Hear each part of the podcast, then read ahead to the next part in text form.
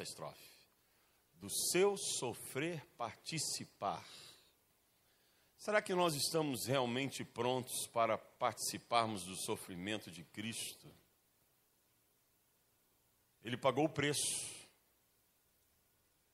Ele pagou o preço. Nós temos feito a mesma coisa? Pago o preço por amor a Cristo, de renúncias, de abandonos, de deixar hábitos, de mostrar a todos que realmente Jesus Cristo é o nosso Senhor da vida, aquele que comanda o nosso viver. Será que nós estamos realmente cumprindo isso que nós acabamos de cantar nesta manhã? De sofrer ou de participar do sofrimento de Cristo? Eu gostaria que você guardasse isso no teu coração e refletisse essa verdade para a sua vida quando você for fazer as suas escolhas, quando você estiver diante de uma situação, quando você for chamado para defender o evangelho, de poder se lembrar que você declarou nessa manhã que você está disposto ou disposta a participar do sofrimento de Jesus Cristo pagando um alto preço em defesa do Evangelho do nosso Senhor e Deus. Que essa palavra fique nos nossos corações, que ela possa frutificar nas nossas vidas e nós entendemos que o cristianismo é algo sério para ser levado com sacrifício também, e não existe cristianismo sem renúncia, não existe cristianismo sem sacrifício, e por isso, ao cantarmos isso, devemos estar vivendo essa verdade declarada nessa manhã. Eu quero convidá-los a abrirem as suas Bíblias no livro do Êxodo, capítulo de número 13. Nós vamos ler do versículo 17 ao versículo 22. Livro do Êxodo, capítulo de número 13, do versículo 17 ao 22. Nos diz assim a palavra do nosso Senhor e Deus. Tendo Faraó deixado ir o povo, Deus não o levou pelo caminho da terra dos filisteus, posto que perto, pois, posto que mais perto, pois disse: para que porventura o povo não se arrependa, vendo a guerra e torne ao Egito. Porém, Deus fez o povo rodear pelo caminho do deserto, perto do Mar Vermelho, e arregimentados subiram os filhos de Israel do Egito. Também levou Moisés consigo os ossos de José, pois havia este feito os filhos de Israel jurarem solenemente, dizendo: Certamente Deus vos visitará. Daqui, pois, levai convosco os meus ossos. Tendo, pois, partido de Sucote, acamparam-se em Etã, à entrada do deserto. O Senhor ia adiante deles durante o dia, numa coluna de nuvem, para os guiar pelo caminho. Durante a noite, numa coluna de fogo, para os alumiar, a fim de que caminhassem de dia e de noite. Nunca se apartou do povo a coluna de nuvem durante o dia, nem a coluna de fogo durante a noite. Meus amados, é maravilhoso quando você pode ler um texto como esse, dessa narrativa que Moisés faz a respeito do Êxodo, da saída do povo de Israel, do cativeiro que eles viveram durante pouco mais de 400 anos. Deus os tira da escravidão e, os, e promete a eles uma nova terra. Como Deus tem prometido para nós uma nova terra. A nossa nova terra é a Jerusalém celestial que o Senhor já preparou e que um dia nós estaremos lá se permanecermos firmes até o fim, guardando a coroa da salvação. Entraremos na terra prometida que o Senhor preparou para mim, para você, para aqueles que creem que foram lavados pelo sangue do Senhor Jesus Cristo. Mas Deus vem e tira o povo de Israel do cativeiro e os coloca a caminho da terra prometida. Durante toda essa jornada de Israel, que durou cerca de 40 anos, e os 40 anos eles aconteceram não porque Deus assim o quisesse a princípio, mas porque houve uma resistência do povo de Israel. Na primeira vez que eles chegaram até a entrada da terra prometida, e Moisés chama doze espias e manda estes espias para que eles possam ver a nova terra. Os espias vão, olham a nova terra, ficam ali dias e depois eles voltam trazendo para Moisés o relatório. Dez espias chegam e dizem assim: Moisés, não dá. Nessa terra há gigantes, há um exército poderoso, há homens de guerra, e nós somos um povo que não sabemos guerrear, que não temos capacidade de enfrentar o inimigo que está diante de nós, então nós não vamos conseguir entrar nessa terra. Dois espias disseram o contrário, Josué e Caleb. Voltam-se para Moisés e dizem assim: Moisés, que terra maravilhosa, que lugar frutuoso, os frutos são maravilhosos, a terra, tudo que se planta, dá. É uma terra que nós temos que tomar posse. Se o Senhor prometeu, nós devemos, nós devemos assumir essa terra, nós devemos tomar posse daquilo que o Senhor tem para nós.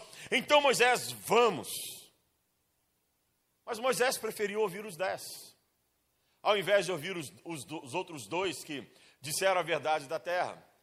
Na última sexta-feira nós tivemos uma vigília na igreja e você perdeu. Eu não sei o que os crentes ficam fazendo em casa toda vez que nós temos uma vigília.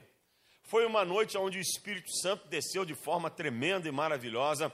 Quem estava aqui na sexta-feira pode dar um amém a respeito disso. Foi precioso. Mas na palavra que o pastor Wagner pregou, enquanto ele pregava, eu compartilhei isso com a igreja. O Senhor me deu uma reflexão, que foi no texto em que o Senhor Jesus chama ah, Pedro para andar por sobre as águas, e Pedro começa a andar, e de repente Pedro olha para a situação, e ao ler esta palavra, o Espírito Santo ministrou ao meu coração o quanto nós temos medo do sobrenatural de Deus. Quando Jesus disse: Vem, Pedro foi. Quando Pedro olha para a situação, ele se assusta. Como nós, às vezes, sabemos do poder de Deus, sabemos quem é Deus, sabemos da autoridade do Deus que nós servimos, mas quando Deus nos desafia a vivermos no sobrenatural, muitas vezes nós nos assustamos e recuamos. Como aconteceu com o povo de Israel ali na entrada da terra prometida. Eles sabiam quem era Deus, eles sabiam do poder de Deus, Deus havia prometido uma, uma, nova terra e Deus havia dito que eles deveriam entrar naquela terra confiados no poder do Deus Todo-Poderoso, do Jeová Todo-Poderoso. Eles vão, eles olham a terra, mas eles se esquecem do sobrenatural de Deus e até têm medo do sobrenatural de Deus. Por isso eles perdem a terra prometida a princípio. O Senhor olha para eles e diz: Olha, por causa da incredulidade de vocês, porque vocês olharam para as circunstâncias, ao invés de olharem para o teu Deus, por causa da, da dificuldade que vocês tiveram em crer que eu vos daria esta terra, que eu daria vitória a vocês, vocês vão peregrinar por 40 anos. Até que essa geração, com exceção de Josué e Caleb, pereça no deserto. Isso nos traz uma mensagem muito forte. Se Deus não poupou, e eu dizia isso com o pastor Emerson hoje de manhã, numa reflexão entre eu e ele, se Deus não poupou uma geração inteira, e não poupou nem Moisés, em relação a entrar à terra prometida, você acha que ele vai te poupar para que você entre no céu carregando o teu pecado? Carregando as tuas incredulidades? Carregando a vida tão sem responsabilidade que às vezes se leva com Cristo? Você acha que Deus no final vai dar um jeitinho se ele não poupou uma geração inteira? Se ele não poupou Moisés, porque Moisés não foi obediente a ele em um determinado momento, você acha que Deus vai te poupar com esse evangelho, com esta vida cristã que você diz levar? Isso é uma reflexão muito forte para nós, meus amados. Como eu disse a princípio, o Evangelho não é algo para vivermos de qualquer maneira. O Evangelho é algo para vivermos em seriedade. E nós devemos entender que a Bíblia nos traz o princípio de como deve ser o nosso viver e o nosso relacionamento com Deus. E como é que você pode ver se a tua vida está de acordo com aquilo que Deus quer? É olhar para a palavra de Deus e trazer a tua vida e colocá-la em confronto com a palavra do Senhor e dizer: será que a minha vida se encaixa nisso que a palavra de Deus prega? Se não se encaixa, é porque você está fora. Se não se encaixa, é porque você precisa corrigir. Se não se encaixa, você precisa parar e fazer uma reflexão imediata de transformação de vida, porque não existe vida com Cristo sem transformação. Para que possamos viver o Evangelho de Jesus Cristo, é necessário termos uma vida transformada, abandonarmos, renunciar o pecado, deixarmos de lado aquilo que não agrada ao Senhor e nos entregarmos a Ele, dizendo: Eu quero viver só para Ti e quero participar do Teu sofrimento, Senhor Jesus. Então Deus vai e tira Israel e começa a levar Israel para a terra prometida. E 40 anos, como eu disse, esse povo vai andar no deserto, experimentando quem é Deus apesar do povo não ter tido a capacidade de confiar em Deus como deveria ter confiado, Deus mostra para eles uma verdade que nós não devemos esquecer, uma verdade que devemos guardar nas nossas vidas e relembrá-la todos os dias, a cada instante, a cada momento, que mesmo o povo sendo infiel, o nosso Deus é fiel. Deus é fiel. Ele não nos abandona. Ele não se esquece de nós. O homem abandona Deus, o homem se esquece de Deus, mas Deus não, ele é fiel. É um atributo que está no caráter de Deus, é uma verdade inerente ao nosso Senhor e Deus. A sua fidelidade é presente na história do povo de Israel, é presente na vida de cada um dos filhos de Deus, é presente na vida dos profetas, é presente na vida da igreja, é presente na vida dos apóstolos, é presente na vida daqueles que servem ao Senhor, e a fidelidade de Deus é é presente também na tua vida, porque Deus ele não muda, ele é imutável, ele é o mesmo de ontem, de hoje, será para todo sempre. Deus é fiel. Escreva isso no lugar aonde você mais vai na tua casa, na porta da tua geladeira. Quando você for abrir a geladeira, você vai ver em letras garrafais: Deus é fiel e você vai entender os desígnios e propósitos de Deus para a sua vida. E Israel experimentou um Deus que é fiel, um Deus que é maravilhoso. E no texto que nós lemos nessa noite, nesse texto dessa narrativa, nos apresenta a verdade da fidelidade de Deus em dois aspectos muito interessantes, em duas figuras muito interessantes. Você vai encontrar no versículo de número 21 o Senhor ia adiante deles durante o dia, numa coluna de nuvem, para os guiar pelo caminho. Durante a noite, numa coluna de fogo, para os alumiar, a fim de que caminhassem de dia e de noite. E olha o que diz o versículo 22: Nunca se apartou do povo a coluna de nuvem durante o dia nem a coluna de fogo durante a noite. Nunca Deus se apartou do seu povo.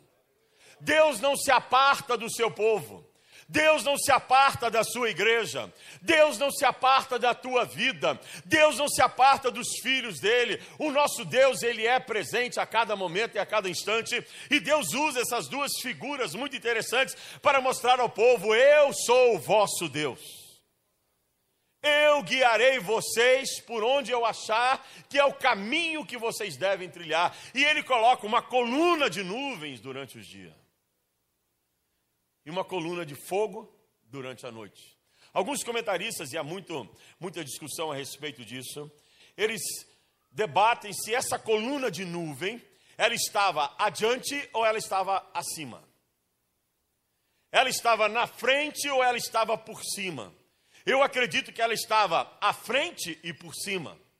Havia uma proteção do Senhor sobre o seu povo, porque quem já andou no deserto, na região em que a Bíblia relata, sabe o quanto o sol durante o dia é escaldante. Por duas vezes já tive o privilégio de cruzar do Egito até Israel pelo caminho de Moisés, pelo caminho do povo de Israel. E você deve um dia fazer essa aventura.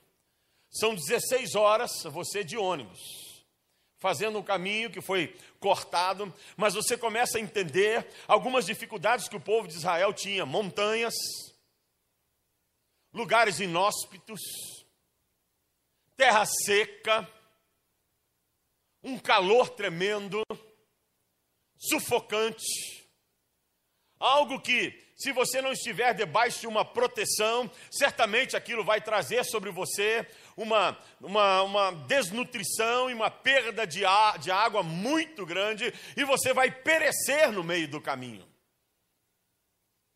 Não vai conseguir fazer o seu trajeto. É por isso que muitos viajantes dessa região fazem o trajeto à noite, que é mais fresco, não tem, não tem o sol, é mais fácil de caminhar, mas eles vão preparados, carregando bolsões de água para que pudessem beber, a fim de não morrerem no meio do caminho, levando uma alimentação que pudesse sustentá-los, mas era algo que precisa de proteção, e Deus veio para dizer ao seu povo: Olha, eu serei a vossa proteção durante a caminhada no deserto, eu estarei com vocês, eu estarei sobre vocês, eu estarei dando direção para vocês, eu eu estarei guardando vocês.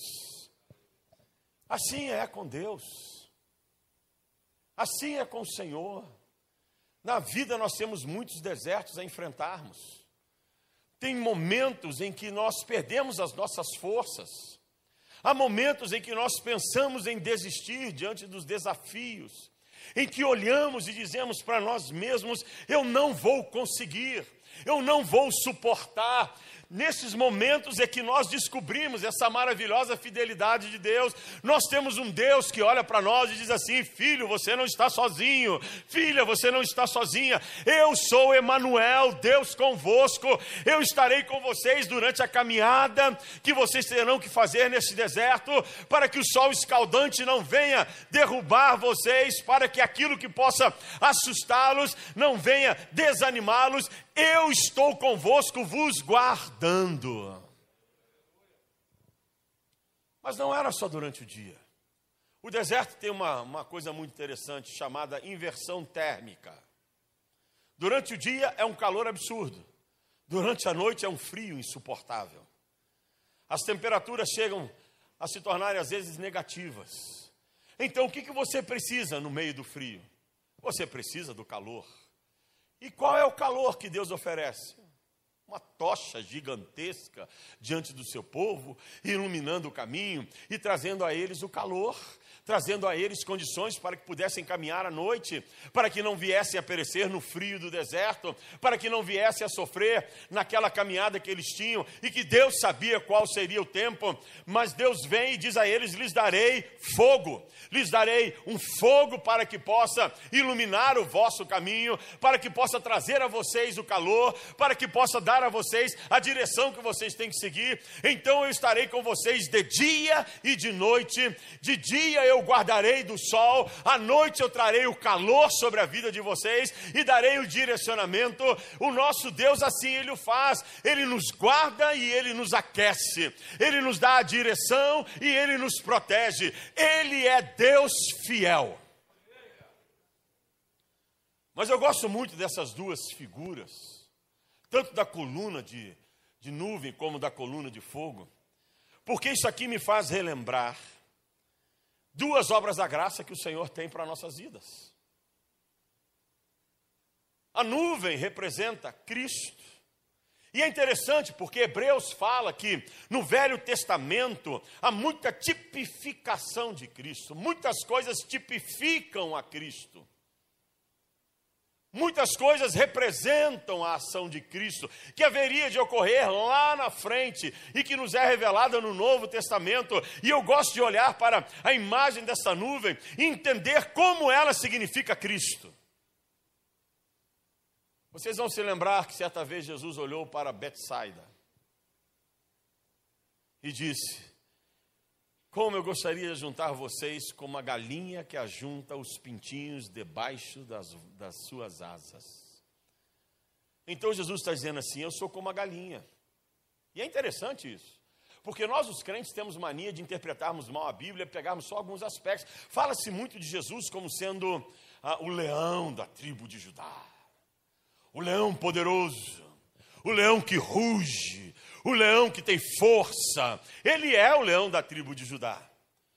A Bíblia fala muito de Jesus como sendo o cordeiro que pagou o preço, aquele que foi imolado por nós naquele no madeiro. Mas a Bíblia fala de Jesus também como sendo a galinha que ajunta os seus pintinhos debaixo das suas asas. Para quê? Para dar a eles proteção, para dar a eles segurança, para guardá-los diante das intempéries da vida, para poder dizer a eles: vocês estão debaixo das asas do vosso Deus, vocês estão debaixo das asas do vosso protetor. Eu sou aquele que veio para dar a vocês a proteção espiritual e nós, os crentes, sabemos disso, porque nós cremos no poder do nome e do sangue de Jesus Cristo Cristo, e quando a coisa fica apurada, a primeira coisa que nós clamamos é: em nome de Jesus, pelo sangue de Jesus, eu creio e chamamos Jesus, e Jesus vem e opera poderosamente, porque Ele está pronto a nos guardar de todo o mal, e isso é possível para quem se rende a Ele na conversão. Quando você aceita Jesus Cristo como Senhor e Salvador, na primeira obra da graça que nós tanto pregamos, não, no arrependimento, em que você abandona o mundo, em que você deixa o caminho errado, em que você pega a velha criatura e joga fora e diz: Eu quero ser nova criatura em Jesus Cristo, eu quero viver só para Jesus, eu quero andar com Jesus, eu quero pagar o preço por amor a Jesus. Você então descobre a maravilha de servir a Jesus e viver debaixo da proteção do sangue e do nome de Jesus Cristo, porque assim Ele quer quer fazer nas nossas vidas. Ele é aquele que nos protege,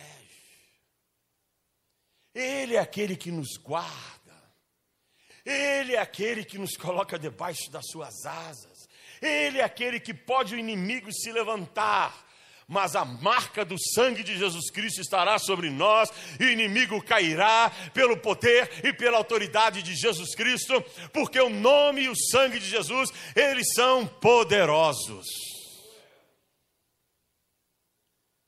Mas há uma segunda obra, que é marcada pelo fogo, e que você encontra na Bíblia, principalmente naquele texto maravilhoso de Atos, capítulo 2. Estavam todos reunidos no mesmo lugar. De repente, um som como de um vento impetuoso encheu toda a casa, e línguas como de fogo pousou, uma sobre cada um, uma daquelas idas que lá estavam. Lá se encontravam os apóstolos e lá se encontravam os discípulos. Os apóstolos eram onze, porque não havia ainda o décimo segundo apóstolo chegado, que seria Paulo, apesar deles terem colocado Matias, que é Zaqueu, como sendo o décimo segundo apóstolo e havia os discípulos, ao todo 120 homens e mulheres. Não sabemos em que proporção estava, Provavelmente, creio eu, mais homens do que mulheres, mas haviam homens e havia mulheres, porque o Evangelho está dizendo que a salvação não é apenas para homens, a salvação é também para mulheres, a salvação de Deus é inclusiva, é para todo aquele que crê, e Deus não olha para essa condição de gênero, apesar de existirem apenas dois gêneros, o masculino e o feminino, Deus não olha, Deus olha para o coração quebrantado, contrito, o coração que se chega a Ele e reconhece reconhece como Senhor e Salvador, e Ele tem obras maravilhosas preparadas para esses que se colocam no caminho dele, mas lá estavam reunidos. E o fogo veio, como o fogo veio aqui na sexta-feira passada como desceu fogo nesse lugar na sexta-feira passada, e você ficou em casa, perdeu o fogo do Espírito Santo que estava agindo aqui, você ficou em casa assistindo o seu filme, a sua novela, o seu Netflix, assistindo aquilo que você gosta de assistir na televisão, se deliciando com coisas que não vão te levar a lugar algum, quando você poderia estar na casa do Senhor, recebendo o fogo pentecostal de Deus sobre a tua vida, para que você possa se levantar e declarar: Eu sou testemunha viva de Jesus Cristo. Mas o fogo representa o Espírito Santo. Então lá estava o fogo para guiar durante a noite. O Espírito Santo é aquele que nos guia. O Espírito Santo é o nosso consolador. O Espírito Santo é aquele que, no meio da escuridão da vida, no meio dos momentos escuros da vida, ele mostra o caminho, ele nos dá a direção, Ele aponta o que devemos fazer, para onde devemos ir, Ele nos mostra que está presente, onde tudo está difícil, o Espírito Santo vem, aparece e diz: segura na minha mão, eu estou contigo. E Ele nos capacita a vencer as trevas, porque a luz vence as trevas. Você pode ter um lugar sem luz se de repente surgir uma pequena chama, ela será notada. Isso significa que, apesar de as trevas ocuparem o maior espaço, a luz venceu as trevas ela tornou-se notada naquele lugar, ela tornou-se diferencial naquele lugar, ela se tornou algo que todos poderiam ver. A luz, ela vence as trevas, e isso é a palavra de Deus. A Bíblia nos diz que aquele que estiver na luz não andará nas trevas. Então nós temos, pelo poder do Espírito Santo, vitória sobre as trevas que podem nos cercar, elas podem vir, mas elas não irão nos abalar, porque o Espírito de Deus está em nós. Isso só é possível através da obra do Espírito Santo, do batismo com o Espírito Santo. Sabe por que muitos crentes sucumbem na caminhada? Porque não tem o Espírito Santo. Sabe por que muitos desistem durante a jornada? Porque falta-lhes uma experiência com o Espírito Santo. Porque aquele que está com o Espírito Santo, podem vir as lutas, as dificuldades, mas ele será inabalável como Monte Sião, ele permanecerá firme, ele caminhará de maneira a não desistir, a não abandonar, a amar o seu Deus acima de tudo, a amar a Cristo acima de todas as coisas, porque o Espírito Santo é aquele que vem nos dar sustentação, ele nos transforma de dentro para fora, numa obra tremenda de transformação de caráter, que quem já experimentou compreende perfeitamente o que eu estou falando, quem não experimentou põe em dúvida.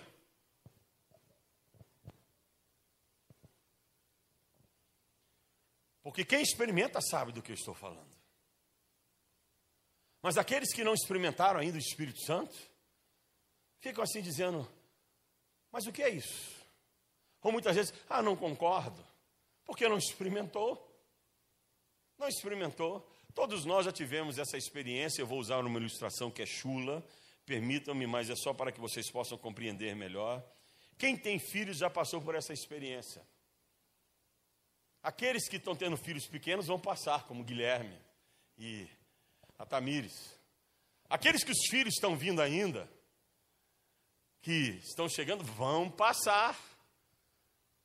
Mas quem já passou, e eu já estou na fase de dizer assim: ó oh Deus, casa logo esses meninos para ele poder dar neto. Mas entende. Sabe quando seu filho está em casa e você prepara uma comida com cebola e o menino torce o nariz?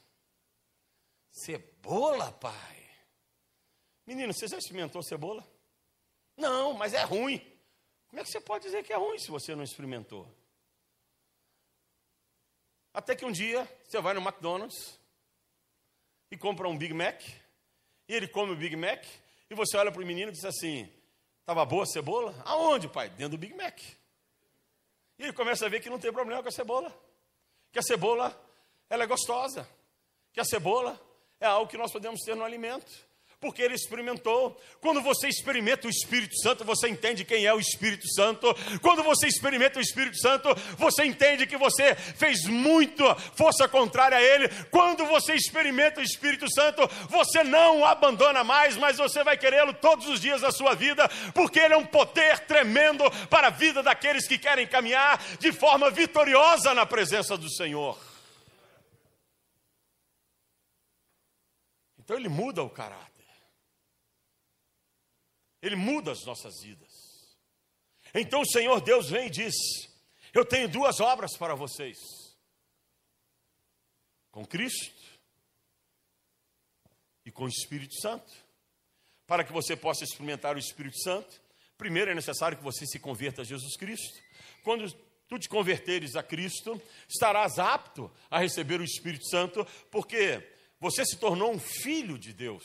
E o Espírito Santo é algo que está reservado para os filhos de Deus. Então você terá o direito e o privilégio e a maravilha de alcançar este fogo de Deus na tua vida, para que você possa caminhar de dia e de noite sem ser abalado, para que você possa caminhar de dia e de noite sem errar o caminho, para que você possa caminhar durante os seus desertos sabendo que tem um Deus que cuida de ti, para que você possa caminhar durante a escuridão, durante as noites, sabendo que tem um Cristo, um Espírito Santo que te sustenta e que faz maravilhas na tua vida. Então Deus nos oferece essa graça. A maravilhosa graça que vem através de Cristo e que vem através do Espírito Santo. A experiência com Cristo nos leva até a salvação. A experiência com o Espírito Santo nos mantém no caminho da salvação. Cristo é a porta e o Espírito Santo é o sustento. Cristo é a marca que nós precisamos para entrarmos na vida eterna e o Espírito Santo é o selo de Deus que não permitirá que percamos a vida eterna. Então nós precisamos dessas duas duas obras. E é isso que Deus quer oferecer a vocês nesta manhã. Se você ainda não experimentou Cristo, é a tua oportunidade. Se você já experimentou Cristo e não tem o Espírito Santo, é a tua oportunidade. Nessa manhã o Senhor quer nos oferecer a sua maravilhosa graça a sua maravilhosa graça, a graça inconfundível do Deus vivo, a graça que transforma, a graça que vem trabalhar o nosso coração, o nosso caráter. Nesta manhã, há uma oferta do Espírito Santo para a tua vida. E há uma oferta de Jesus Cristo para quem ainda não aceitou a Cristo. Para aceitar tanto a Cristo como o Espírito Santo é necessário apenas fé. Você dizer: Eu creio, eu creio na palavra de Deus, eu creio no que foi pregado e eu me entrego nesse instante a Jesus Cristo, ou eu me entrego nesse instante ao Espírito Santo. Nesta manhã, Deus nos trouxe aqui para dizer: É o tempo da mudança e da transformação na tua vida. Fecha os teus olhos curve a tua cabeça. Se nessa manhã tu queres ter uma experiência com Cristo, dobra os teus joelhos aonde você estiver. Se queres ter uma experiência com o Espírito Santo, dobra os teus joelhos aonde você estiver. Nesta manhã nós ouvimos a palavra de Deus, a maravilhosa palavra do Senhor para as nossas vidas. Há uma obra de Deus para cada um de nós.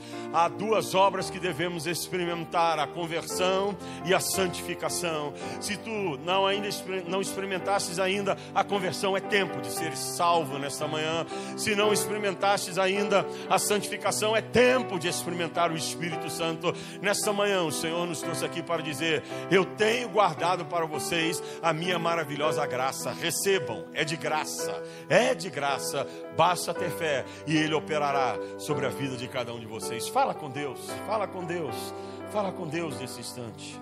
Renda-se a Ele, entregue-se a Ele.